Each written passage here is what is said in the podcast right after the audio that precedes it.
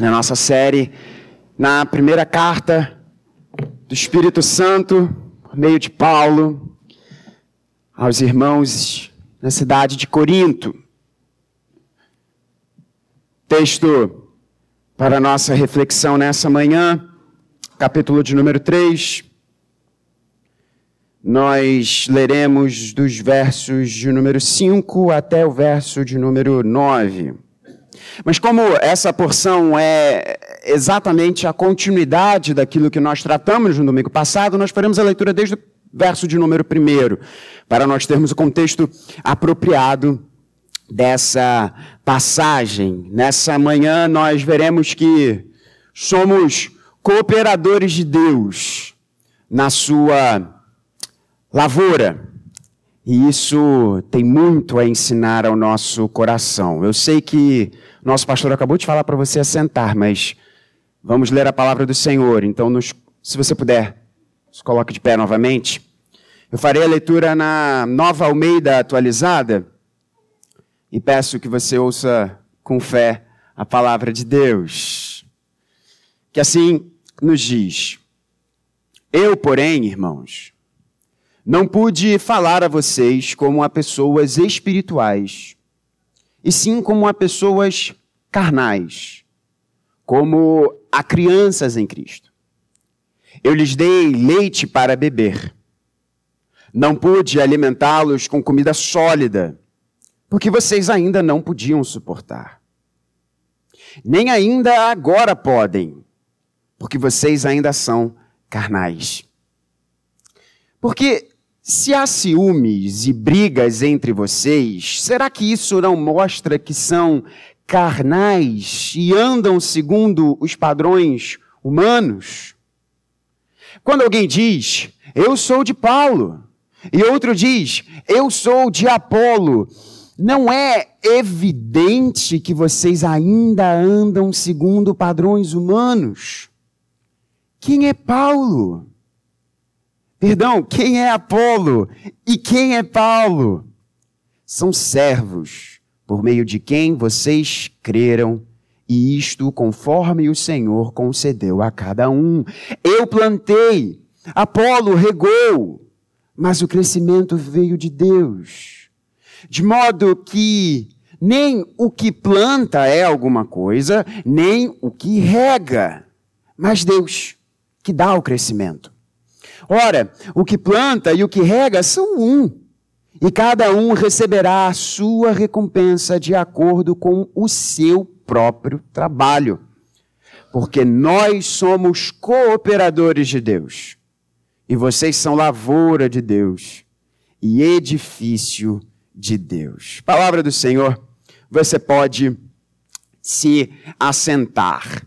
Vamos lembrar aqui ainda que rapidamente, porque o tempo nos é opositor nessa manhã.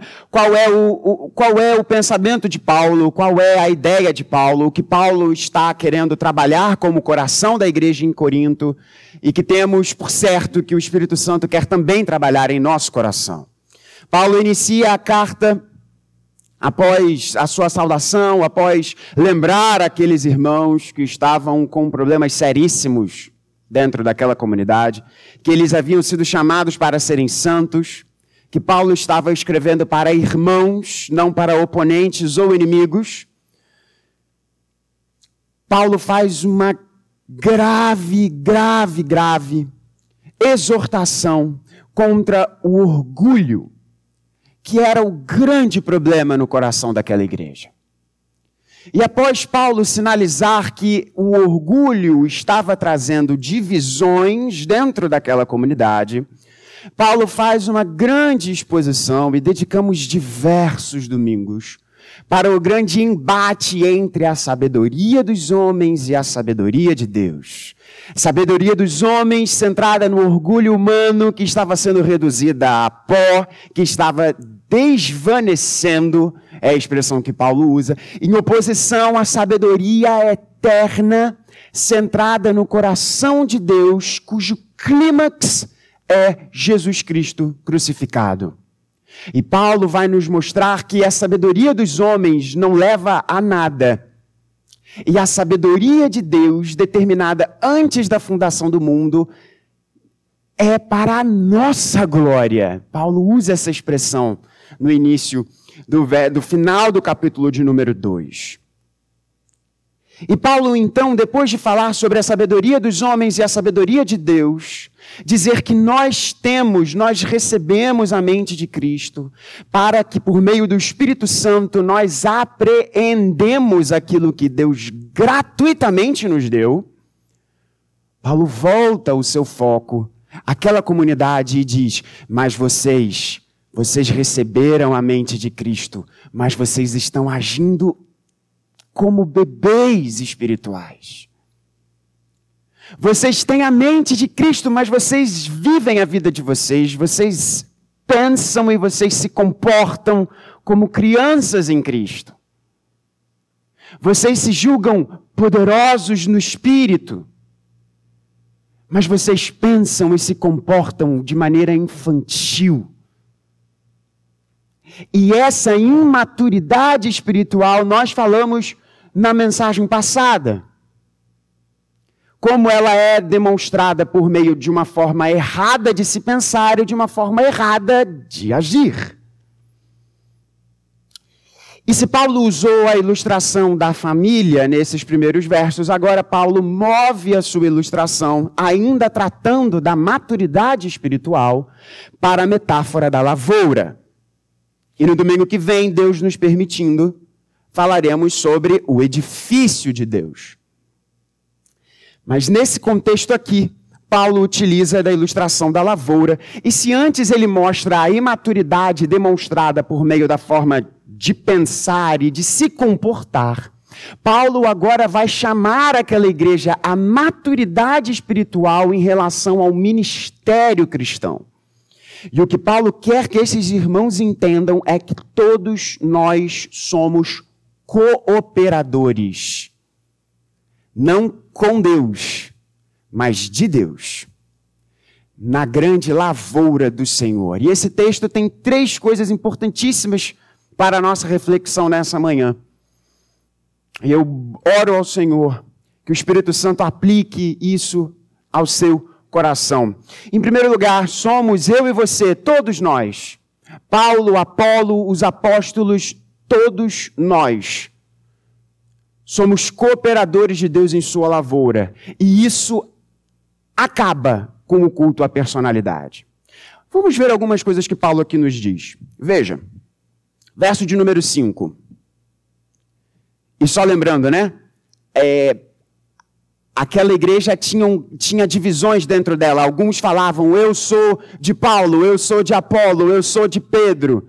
E eu até brinquei no domingo passado, né? Como se nós tivéssemos blocos aqui dizendo: eu sou do reverendo Vladimir, eu sou do reverendo Maurício. Me tira aí dessa história porque eu não sou tão capaz quanto os dois. E Paulo inicia essa mensagem dizendo: Cara, quem é Paulo? Quem é Apolo? Eles são servos. Na verdade, é muito interessante aqui porque a nova Almeida atualizada, ela, embora ela seja uma tradução muito boa, muito boa, e eu sempre uso a nova Almeida atualizada aqui de púlpito, né? Eu prefiro a nova Almeida atualizada, inclusive a Almeida Revista atualizada. Mas como os nossos dois pastores, né, são mais old school aqui, né, e ainda usam a ARA, né? Se você for ver a, a SBB, toda a, a, tudo que a SBB hoje em dia faz, ela usa a nova Almeida atualizada, porque ela é uma Almeida Revista atualizada com um, um arejar no seu vocabulário. Então, se você quiser comprar uma boa tradução, pode comprar a Nova Almeida atualizada, que ela é muito boa. Mas todas as traduções em português, todas as traduções em português, basicamente, elas traduzem o que Paulo escreve como quem é Apolo e quem é Paulo dessa forma. Mas não é assim que está no grego.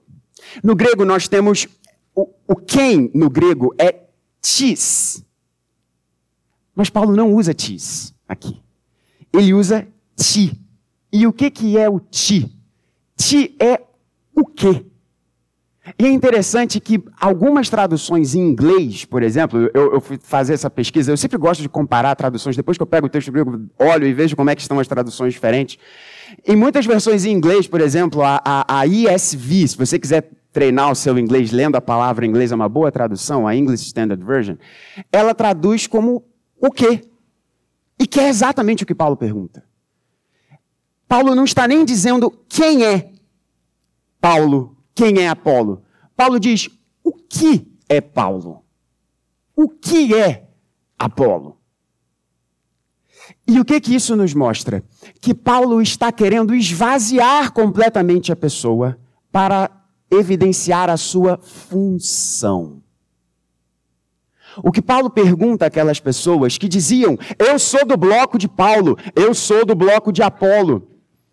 Paulo chama a atenção e fala assim: Vem cá, olha só, deixa eu falar uma coisa para vocês. Cara, o que é Paulo? O que é Apolo? Eles são servos. Irmãos, nós vivemos, infelizmente, tempos do arrasta para cima, do me segue nas redes sociais, de nós o tempo inteiro ficarmos quase que obcecados de como que as pessoas nos percebem, quantos seguidores temos e de que e, e, e quão grande é o nosso alcance e, e queremos o tempo inteiro buscar é, é, sermos pessoas cada vez mais atrativas e por aí vai. Porque a nossa cultura é uma cultura extremamente centrada na vaidade. Mas o que o Espírito Santo quer que eu e você entendamos aqui é que na igreja, na lavoura de Deus, não existe espaço para isso. Na lavoura de Deus, o que o Espírito Santo quer que você entenda é o seguinte: o que é o reverendo Vladimir? O que é o reverendo Maurício? O que é o reverendo Gabriel? O que é o presbítero Vladimir? O que? Nem quem. Todos são servos. E cada um de vocês aqui, meu irmão, minha irmã, cada um que está sentado aqui nessa manhã, nos acompanhando de casa, nós somos servos. O mundo pode funcionar com base no culto à personalidade, mas na lavoura de Deus, cada um pega a sua enxada e mete bronca. Perdoe o meu francês. Não há espaço para isso. Veja o que Paulo trabalha na continuidade desses versos. São servos por meio de quem vocês creram, e isto conforme o Senhor concedeu a cada um. Olha que coisa interessante que Paulo chama atenção. São servos por meio de quem vocês creram são servos que são, mero instru... que são meros instrumentos para vocês crerem em quem? Em Paulo ou Apolo? Não, em Cristo Jesus. E isso, irmãos, deveria ser muito didático ao nosso coração. Eu já ouvi muitas histórias de pessoas falando: ah, porque aquele servo pisou na bola, eu quase abandonei a igreja. Essa não é uma forma madura de se pensar. Porque essa igreja, irmãos, essa igreja, especificamente, essa igreja local, ela não é do reverendo Vladimir. Ela não é de nenhum dos seus presbíteros. Essa igreja sim possui um dono. O nome dele é Jesus Cristo. Portanto, e ontem estávamos com um casal de amigos muito amado do coração da minha família, e nós estávamos falando isso. Os nossos maiores heróis, eles têm pés de barro. Portanto, os líderes da igreja, os servos da igreja, infelizmente, podem errar. E se eles podem errar, você não deve crer neles. Mas você deve agradecer a Deus e orar pela vida de cada um deles, porque por meio destes servos, por meio destes servos, a comunidade crê naquele que não falha, que é Cristo Jesus. Portanto, não deposite a sua fé em mim, no reverendo Vladimir, no pastor Maurício, nos presbíteros, nos líderes das sociedades internas, Por que, que você não deve depositar a sua fé? São pessoas ruins? Não! É porque eles são servos na lavoura de Deus, que nem você. E na lavoura de Deus,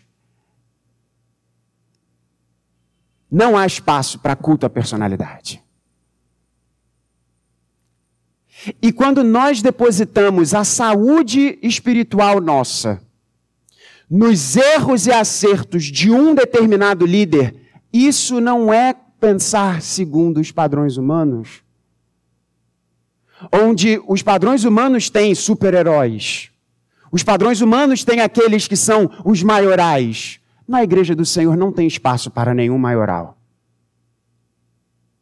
Aliás, tem para apenas um maioral, que é Jesus Cristo.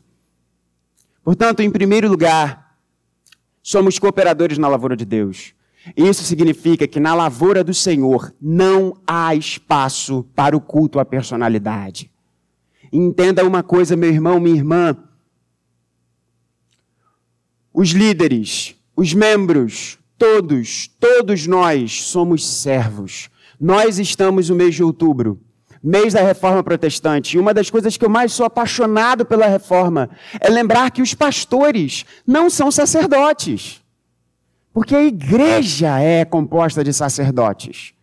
Eu, o reverendo Vladimir, é tão estranho falar dele, né? Meu, meu pai, meu pai, o pastor Maurício, os presbíteros, todos nós somos um só diante de Deus. A diferença é que, e nós já vamos falar sobre esse, esse, esse ponto, a diferença é que nós recebemos um chamado para ensinar. Nós, especificamente, os presbíteros docentes da igreja. E os presbíteros regentes, além do ensino, também para a regência da igreja. Mas é apenas uma forma de servir a Deus. Nós não somos sacerdotes, nós não somos clérigos. Deus nos chama do meio da comunidade para servir a comunidade no seio da comunidade. Somos servos, por meio de quem Deus usa e por meio de quem a igreja crê no Senhor. Mas não apenas isso. E a maturidade, fechando esse primeiro ponto, a maturidade espiritual implica em nós entendermos que na lavoura de Deus não existem super-heróis, não existem caudilhos, não existem senhores feudais, não existem os bambambãs. E quão triste é a gente olhar para muitas igrejas brasileiras e vermos pessoas assim. Que Deus nos livre e guarde disso. E entendermos que maturidade espiritual é nós olharmos para os nossos líderes, por maior amor que nós tenhamos por eles, e entendermos que eles são servos que nem a gente. E, portanto, buscamos adorar a Deus, não as personalidades dos líderes. Mas, em segundo lugar, não apenas isso. A maturidade espiritual também vem quando nós entendemos que na lavoura de Deus, os cooperadores possuem diferentes atribuições. E isso é belo demais. Olha que coisa interessante. São servos. Quem é Paulo? Quem é, quem é Apolo? Quem é Paulo? Verso de número 5. São servos, por meio de quem vocês creram. E isto conforme o Senhor concedeu a cada um. Aí, aí agora Paulo expande isso, o que conforme o Senhor concedeu a cada um. Ele explica: eu plantei, Apolo regou, mas o crescimento veio de Deus. O que Paulo está querendo nos mostrar aqui é que na lavoura de Deus não existe um trabalho maior ou um trabalho menor. Existem diferentes funções, diferentes atribuições. E não importa quem é que plantou ou quem regou, porque o crescimento vem de Deus. E é muito interessante porque, é, e mais um ponto que o grego aqui traz um colorido especial nesse texto. Os tempos verbais no grego são um pouquinho diferentes dos nossos. E quando Paulo diz é, eu plantei, no verso de número 6, eu plantei, Apolo regou, Paulo utiliza um verbo aqui que no, que no grego é o aoristo. E o que, que é o aoristo? Significa uma ação que foi feita no passado e teve os seus efeitos concluídos no passado. O que, que Paulo está querendo dizer?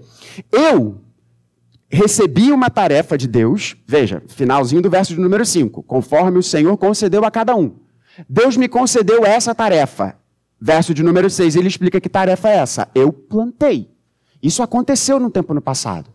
Depois Apolo veio e regou. Foi também uma determinada ação, foi o determinado chamado que Apolo teve para aquela comunidade.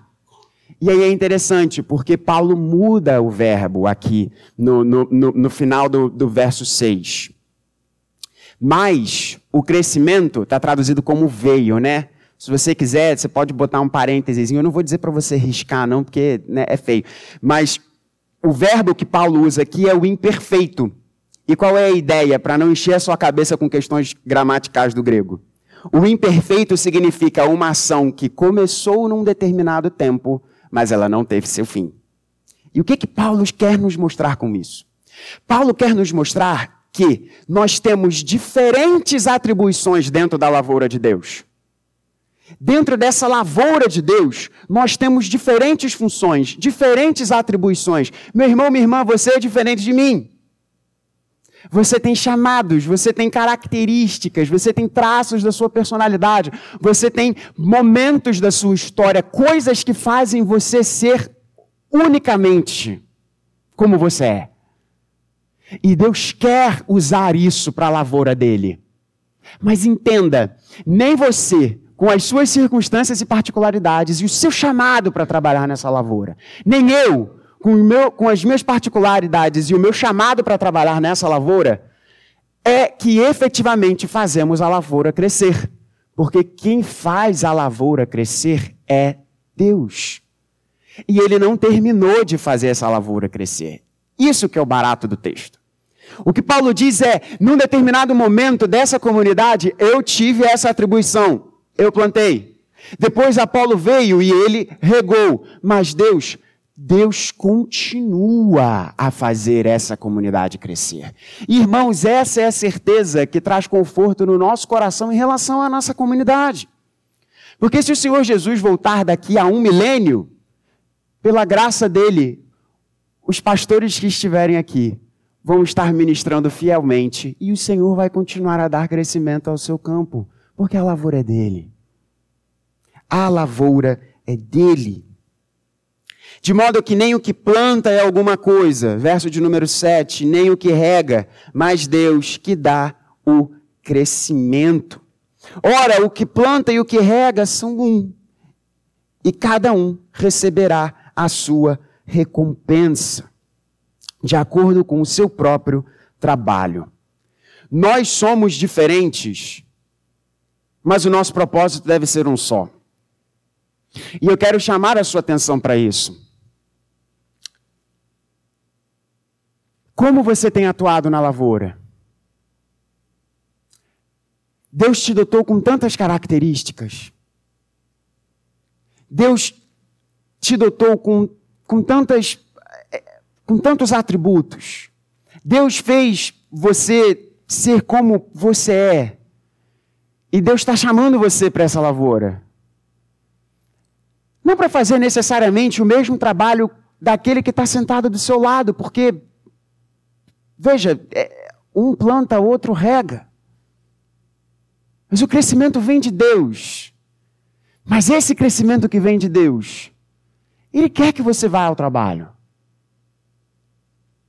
Irmãos, a dinâmica do Evangelho, ela. E, e não se engane, quando a gente reduz apenas uma dessas partes, a gente fica muito mal das pernas. Deus nos chama para um vem e vê. Nós vemos isso no Evangelho, né? O Senhor Jesus chamando os seus discípulos: vem ver, vem e vê. Mas a dinâmica do Evangelho não se esgota no vem e ver. Ela sempre é acompanhada por um vai e sirva. E meu filho acabou de concordar com isso daqui. Vem e vê, vá e sirva. É muito interessante Paulo dizer que a igreja é a lavoura de Deus. Porque a lavoura significa trabalho. E de forma muito pastoral, é, alguns entre nós vieram com o coração machucado, precisando receber mais do vem e ver, precisando ter o seu coração um pouquinho mais trabalhado, cuidado. Mas não se engane, a dinâmica e a vida na lavoura de Deus não se resume apenas ao vem e ver. Ela sempre vai vir acompanhada do vai e sirva. Portanto, olhe para a lavoura de Deus. E enxergue. Eu tenho estes atributos. Como que eu posso trabalhar nessa lavoura que Deus dá o crescimento? E isso é um grande sinal de maturidade espiritual de você perceber que, cara, todo mundo é chamado ao trabalho. Eu também sou chamado ao trabalho. Como Deus quer que eu trabalhe? Como Deus quer que eu atue? Para nós fecharmos, somos cooperadores na lavoura de Deus e não apenas devemos entender, e este é um grande sinal de maturidade espiritual, que na lavoura de Deus não existe espaço para o culto à personalidade. Nós não temos super-heróis. Nós não temos bambambãs. Nós não temos maiorais. Essa lavoura possui um único dono e o nome dele é Jesus. Outro sinal de maturidade espiritual é compreendermos que não importa quem é que rega, quem é que planta, porque eles possuem o mesmo valor e são diferentes os trabalhos. Mas há um único propósito e há apenas um que dá o crescimento: Cristo Jesus. Mas também entendermos que o Senhor da lavoura recompensará aos seus trabalhadores pelo trabalho feito. E isso é uma coisa muito interessante.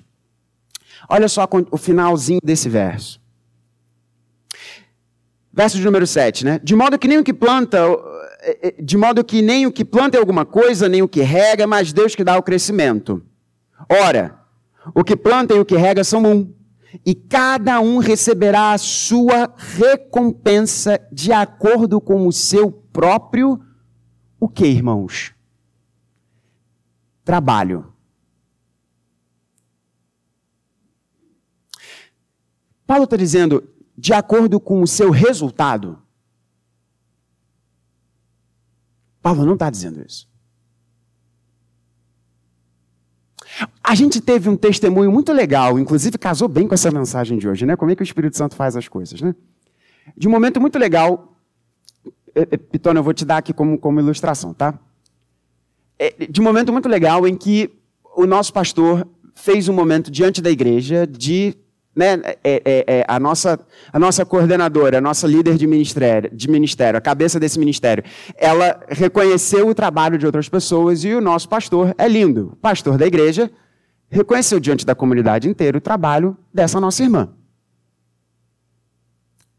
E se não tivesse dado tantos frutos assim? Será que Deus estaria contente? Certamente Deus estaria contente.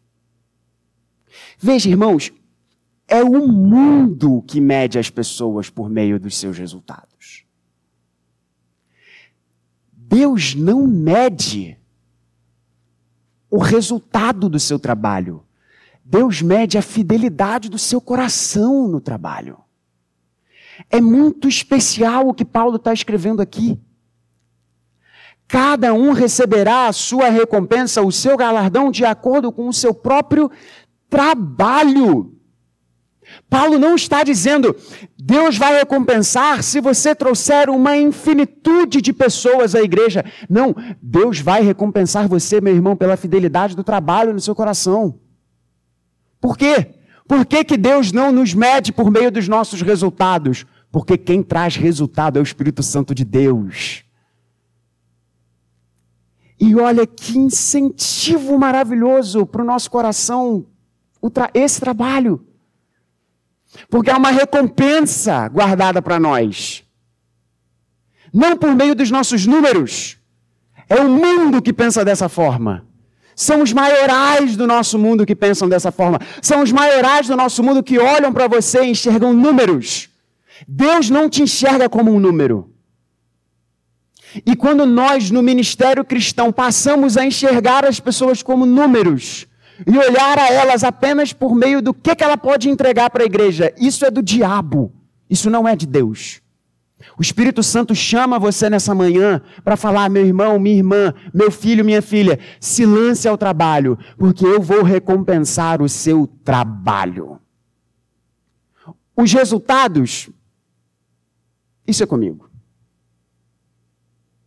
O fruto do seu trabalho, isso é comigo. Se preocupe em ser fiel no seu trabalho.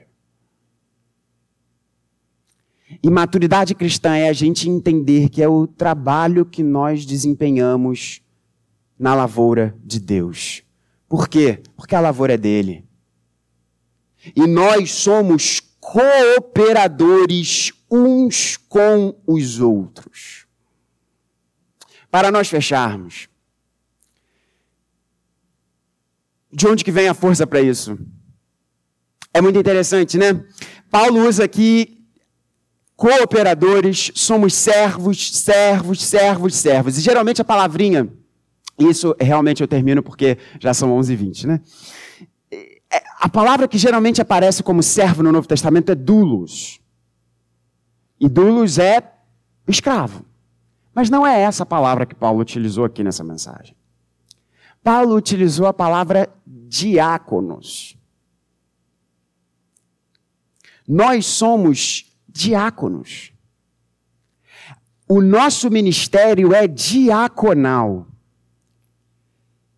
E é lindo porque quando nós entendemos que o nosso ministério, a nossa concepção de vida, a forma que nós devemos enxergar a vida é por meio de uma moldura diaconal, a gente precisa entender qual é a palavra. O que, significa ser diácono? Sim, ser diácono significa ser servo mas principalmente significa servir com as mãos. Essa é a forma mais literal possível do que significa a diaconia. É a ideia de você servir aos outros com as mãos. Você, com as suas mãos, você serve a outro. E quem é o diácono por excelência? Jesus. É o Senhor Jesus que, com as suas mãos, nos serve até hoje. Não apenas porque as suas mãos foram perfuradas com aqueles pregos, mas porque ele, ele nos alimenta, ele cuida de nós, ele nos pastoreia. Com as suas mãos, Jesus cuida da igreja. Jesus é o primeiro a pegar a enxada para trabalhar na lavoura que é dele. E esse é o nosso modelo de serviço. Portanto, maturidade espiritual em relação ao ministério cristão é nós olharmos para o fundamental diácono, Jesus Cristo.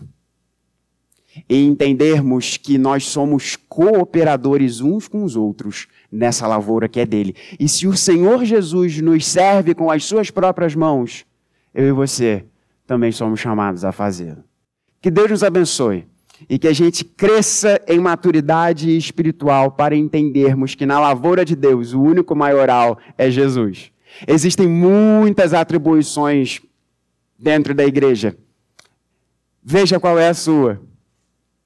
E entenda que ele promete uma recompensa a você. Não pelos números, mas pela fidelidade do seu trabalho. Porque nós somos lavoura dele. E no domingo que vem, a gente vai entender um pouquinho mais do que significa sermos edificados pelo construtor, que também é a pedra fundamental da igreja, Cristo Jesus. Que Deus abençoe. Vamos orar?